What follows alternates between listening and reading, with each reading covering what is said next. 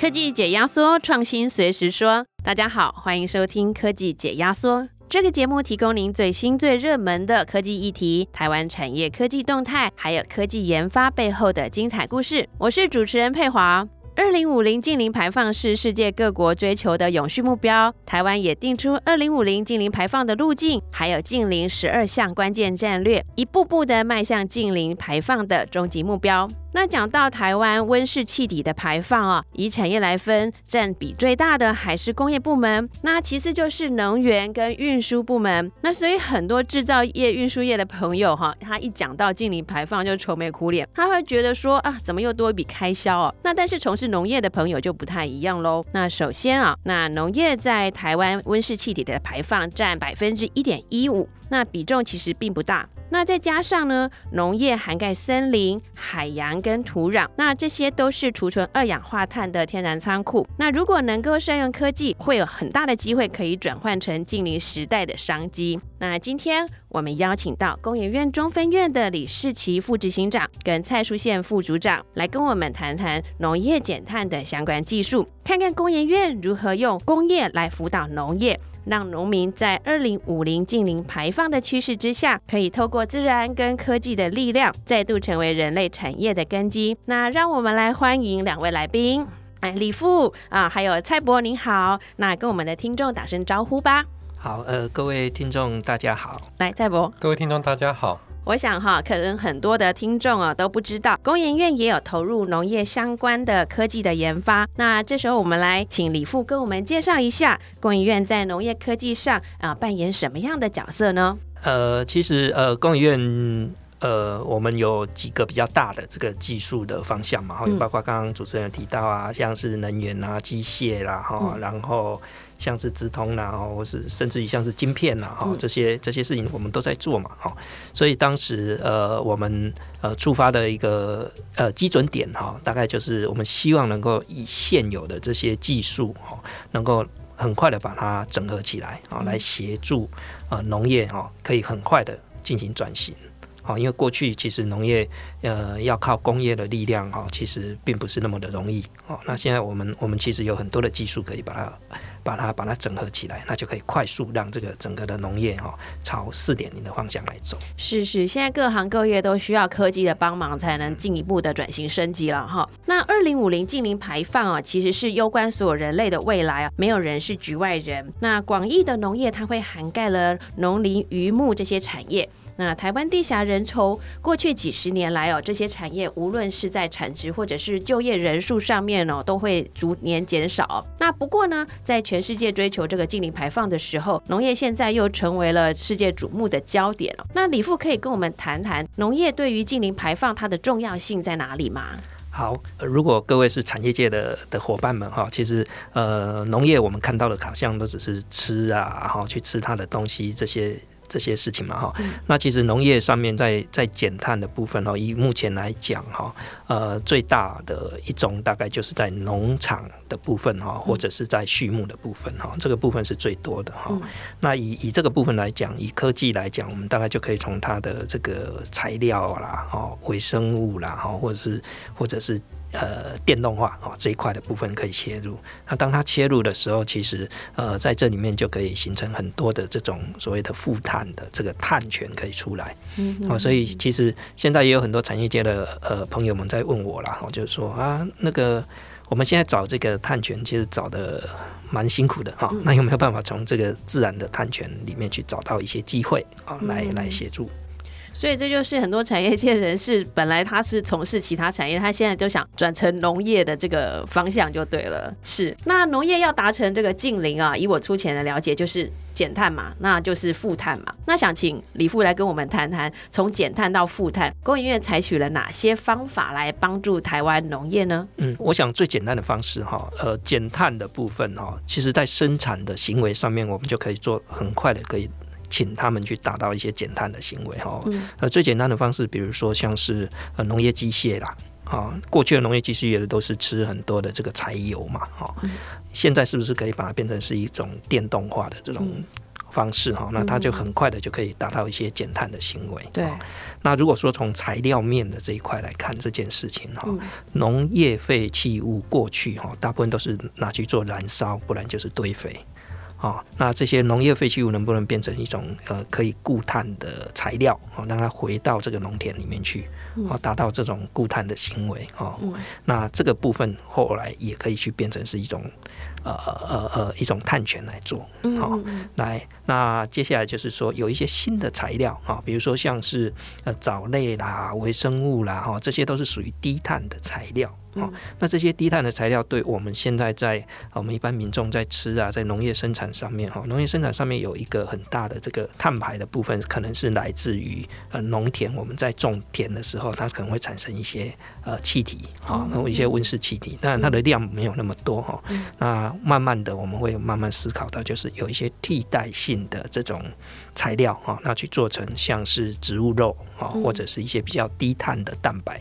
啊，这部分就可以来取代。哦，过去我们一定要靠畜牧哦，养牛、养鸡、养鸭啊，这些很大的碳排。嗯嗯嗯，是。那工研院在这几个刚才李副讲的这几个方面，各有哪些技术来提供给农民呢？嗯。嗯，呃，到目前为止，大概就是呃比较重要的就是农机的电动化，嗯，好这一块的部分，其实呃目前也正要转型到它的一个智慧化，也就是晶片啊的控制啊的部分。那另外一个比较大的重点就是利用微生物跟材料的技术哈，去去创造出一些新的人造蛋白。啊，或者是呃，让这些微生物在这些农业废弃物里面呢，能够达到好的一个转换效率，二次代谢物来做呃后续的好的一个利用。是的，是的。刚才李富提到这个呃农机的这个部分啊，目前台湾的这个农机它的电动化程度怎么样呢？呃，目前台湾的农机电动化其实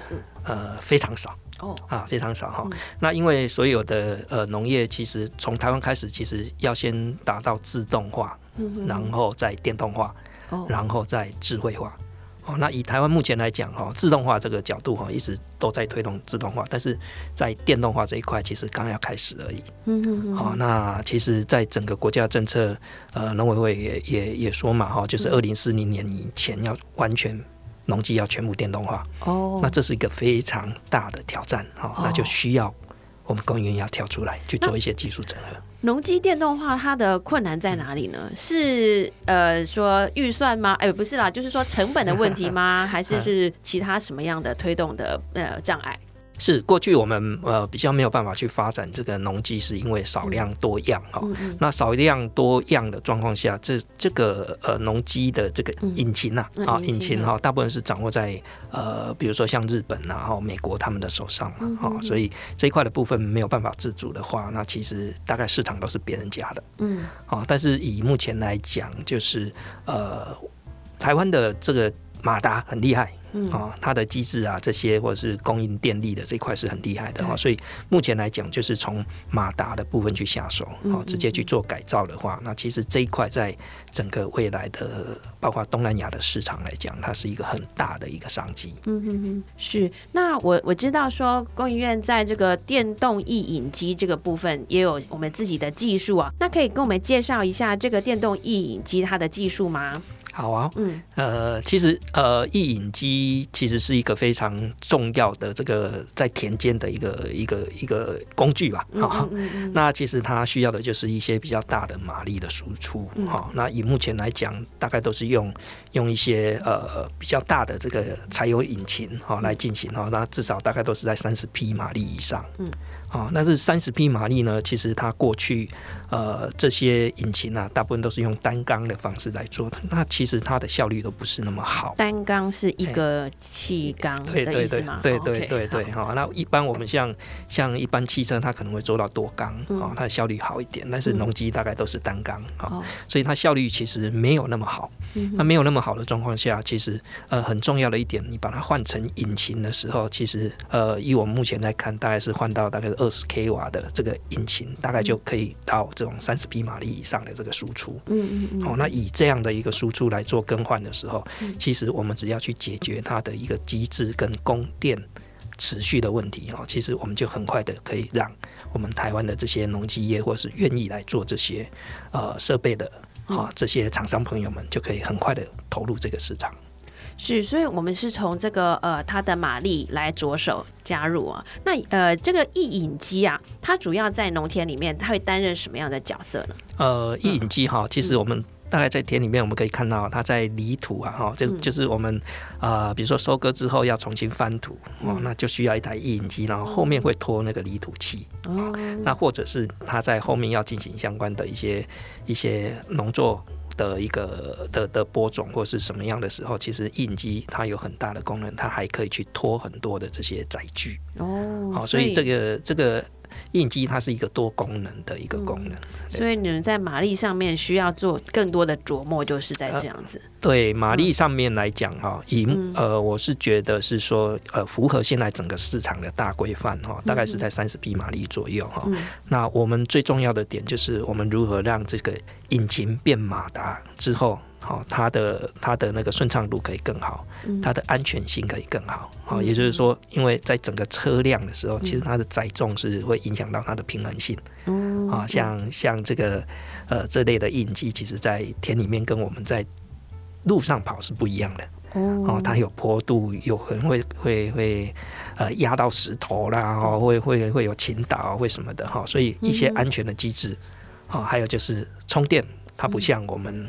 呃，这个一般的这个电动汽车，嗯，啊，所以它在充电或者是电池的效率或是电力的管理这方面，哈，都需要有一些比较呃属于我们自己的这种技术来进行。那所以现在工研院对这个电动异影机啊这个技术来说，是目前是指协助他们做马达，还是说其实是整车或者是整个系统都有在投入呢？呃，目前来讲，就是我们是整个整车啦，啊，整车都有投入哈。那这个部分，我们也跟这个农业试验改良厂啊一起合作。嗯嗯那他们就会在这个相关的一个场域里面去测试它的安全性、持久性。哈，所以呃，以目前来讲，呃，在上个月其实呃，电动影机就台湾自制的第一台电动影机已经出来了哈。那也是在高雄改良厂这个地方去做 publish。哦，那后续其实呃，在相关的安全性哈，或者是持久性哈，或者是引擎的共用性上面哈，我们把它加强之后，我想这个引机应该是会变成台湾非常重要的一个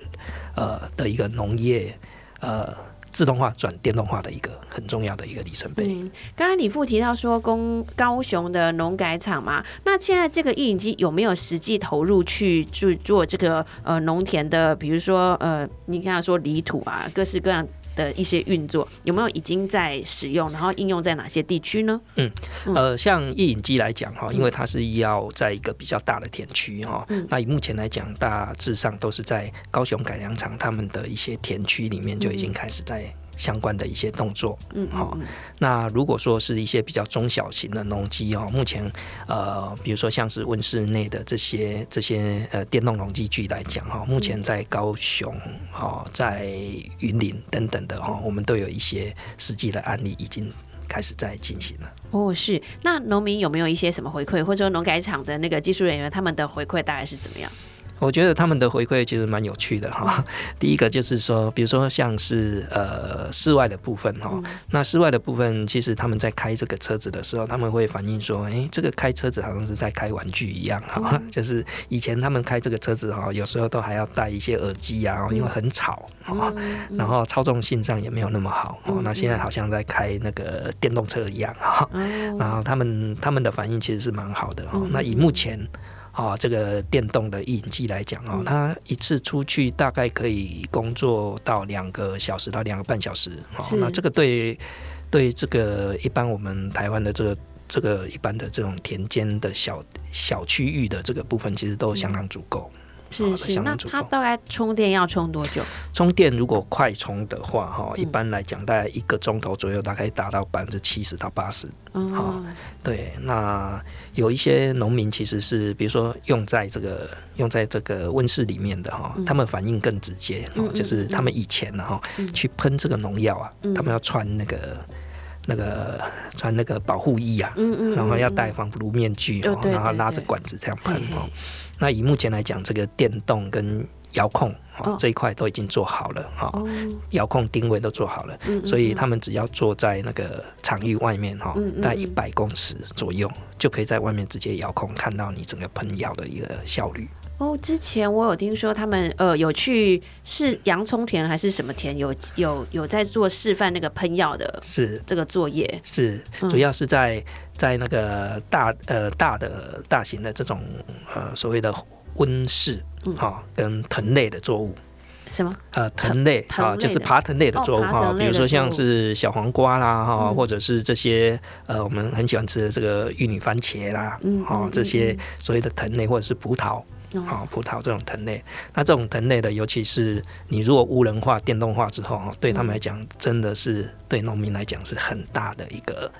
呃福音呐、啊，对，其实现在农业的人口、从业的人口也在比较呃就高龄化，那所以说这个东西对他们来说其实是有很大的帮助，可以不需要一直要去呃下田去真的操作些什么事情。对，是就是场域的安全性哈、嗯然后也可以吸引到一些比较年轻的伙伴回来哈、因为他们认为他们这个是在耕作的时候，其实跟以前他们的爸爸啊、嗯嗯他们的爷爷啊、嗯他们的耕作方式是完全两回事，嗯所以他愿意来尝试。啊，所以青农的朋友甚至去成立一些新的公司，哈、愿意来做这方面未来啊、去做服务哦这一块。嘿。对，看来我们这个呃农机具的一个电动化了，对这个农业人口也是有很大结构上面的转变哈、是啊，是是是，那刚才李富也有提到这个植物肉啊，植物肉最近真的很夯哦，我看到很多那个素食连锁店，那这个素是快速的素哦，它都开始提供这个植物肉的汉堡啊，植物肉的餐点哦。蔡副组长啊，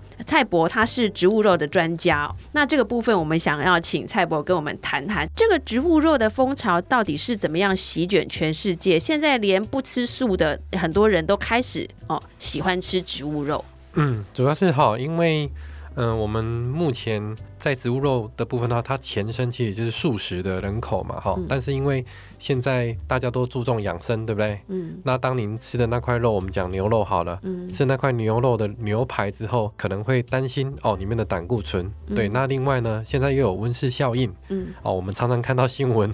都有看到很多那个气候变迁所造成的天然灾害哦，不论是森林大火之类，就会让大家会不不免会担忧嘛，哦，说哇，吃着这块肉就背后影响这么的大。对啊，嗯。所以从这个区块，大家就会思考哦，怎么样去吃一个弹性的一个素食，嗯，嗯。我们讲弹性素食的这个人口就越来越多了哦，就是说他可能原本不是吃素的人嗯。哦，但是他愿意去尝试哦，在某几餐或是某几天的时候去尝试吃这种这样的一个食物，这样对啊，嗯。所以植物肉相关的产品就越来越多了。嘿不管是就是说对个人健康的增进啦，或者是说对我们这个生态环境的保护来说，植物肉都是一个相当非常有利于环境跟身体健康的一个选择哈。是是，是，那我知道吃素啊，它的排碳量似乎是比较低哦。那在近零排放的这个趋势下，大家都会选择这个排碳量比较低的这个食物。想请教蔡博，这个植物肉它的碳排跟真正的这个肉，它的碳排的差距大概有多大？好的。其实透过这块的话，我们可以举一个案例哦，因为我们是农工，好科技农工组。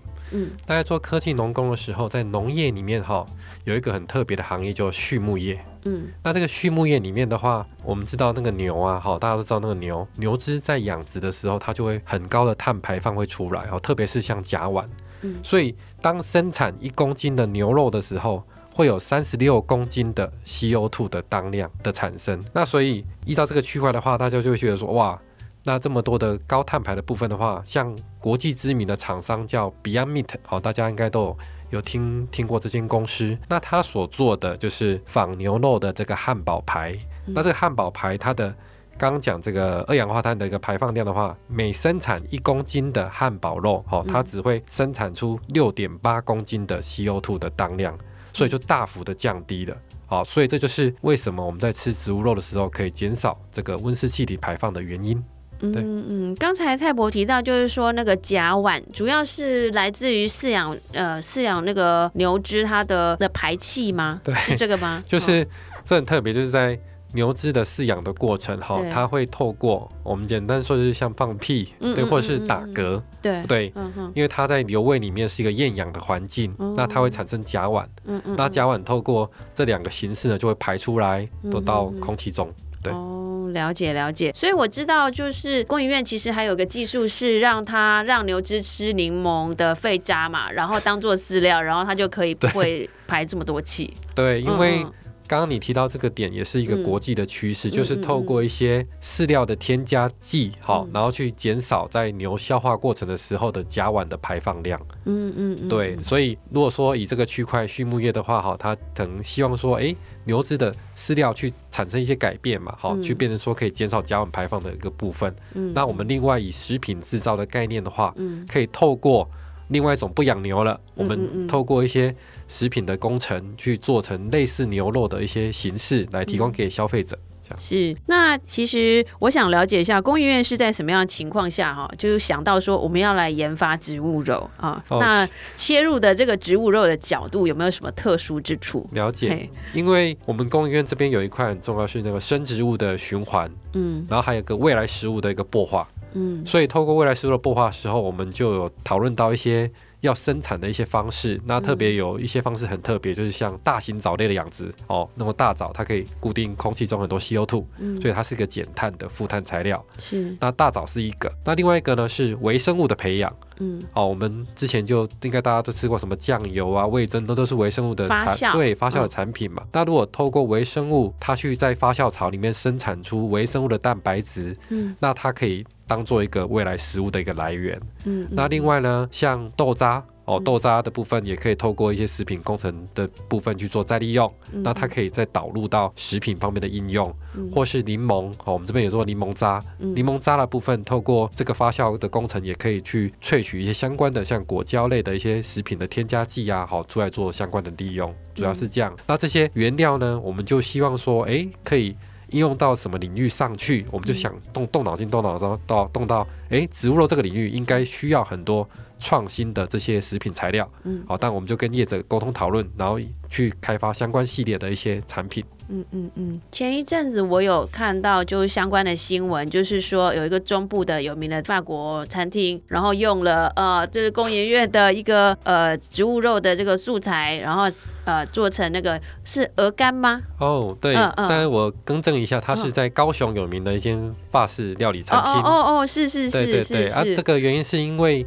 我们单位呢陆续呢就做出了植物鸡的嗯。培根、嗯嗯，植物鸡的蛋，嗯，然后植物鸡的鹅肝，嗯好，植物基的龙虾。嗯。那特别在这个植物基的鹅肝的时候呢，嗯。我们刚好跟这个业者好在高雄透过一场呃在沟通讨论的过程，我们把我们的食品的材料这个鹅肝植物基鹅肝给他试吃，嗯。那因为他很惊讶，嗯嗯。怎么会这么样的一个相似，所以因此呢就开始把我们的一些食材嗯。导入到他的一个餐，然后去办一些餐会。啊，所哦。以现在我们也跟他在做一些沟通讨论，特别也跟院内的产业学院嗯。要去讨论开类似这方面的哦科技解密，然后植物基那个参会的一个部分的一个课程，然后包含这个餐饮的一个体验，应该是一个非常特殊的体验。嗯。那透过这个体验的话，我们是觉得有一个好处，因为我们做的是食品，嗯但很多时候我们跟叶子哦，或是说跟您在讨论的时候没有感觉，嗯所以透过这个课程，再结合体验的餐会，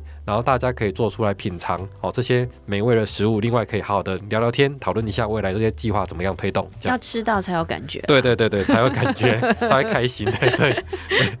对，刚刚提到就是说你有有做成像植物的鹅肝？对对对对对。然后还有就是培根对。这些，那它的这个材料的原原始的那种食材，或者说你们你刚才提到就是说拿来发酵这些微生物啊、藻类，它它的配方是近似的吗？还是其实都是那些，只是说比如说我们哦要调整一些比重什么的？哦，这个其实，在我们的研发过程呢，我们会去找到原原食材哦，比如说我们就真的去买蛋啊、鹅肝啊这些材料，嗯。然后我们去量测哦这些食材它的一个组织、它的一个纤维、它一个质地的一个基本的数据。嗯嗯。那后面呢，我们就会透过刚刚我们所提到这些我们新开始新创的这些原材料，嗯。然后再加上原本已经既有的，然后去做一些调整，去调整成这个部分，那会跟一般过去的做法会不太一样，因为过去的话会变成说比较透过直觉式的，哈，比较没有科技化量测的一些数据化的部分。那我们是跟业者导入的这方面的部分，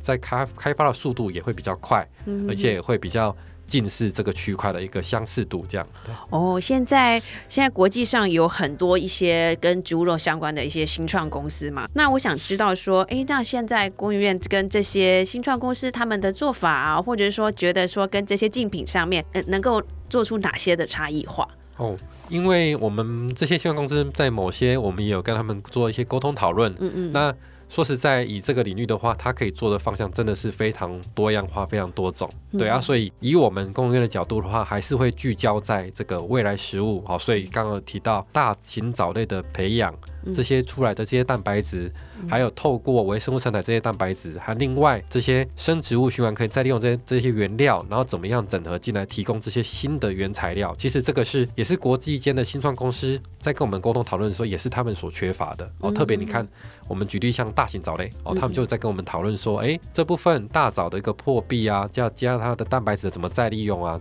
导入到这植物基的开发，好，这个区块就是也是有新创公司在跟我们联系讨论中。哦，了解了解。呃，之前我有听到说，像这样子的这个呃植物肉，诶，诉求是呃零胆固醇还是低胆固醇之类的，这个可以跟我们讲一下它的特色吗？哦，这个区块，嗯，就是我们吃的会担心健康的因素嘛，哈，所以我如果以这个跟法式料理餐厅我们在正在合作的这块以鹅肝的例子好了，鹅肝，鹅肝里面吃的很多是油，是油脂，好，那。这个油脂的部分，如果说是从动物性的油脂，当然吃的就大部分来说还是会比较会担心嘛，哈，可能那方面的问题。对，那我们就希望能导入导入一些，如果以油脂的部分，哈，可以导入一些好的一些油脂，嗯，然后去做这方面的产品开发。那以长线的角度来讲的话，未来我们在吃这块美食的部分的话，还可以哦，照顾好我们自己的健康，摄取好的油脂。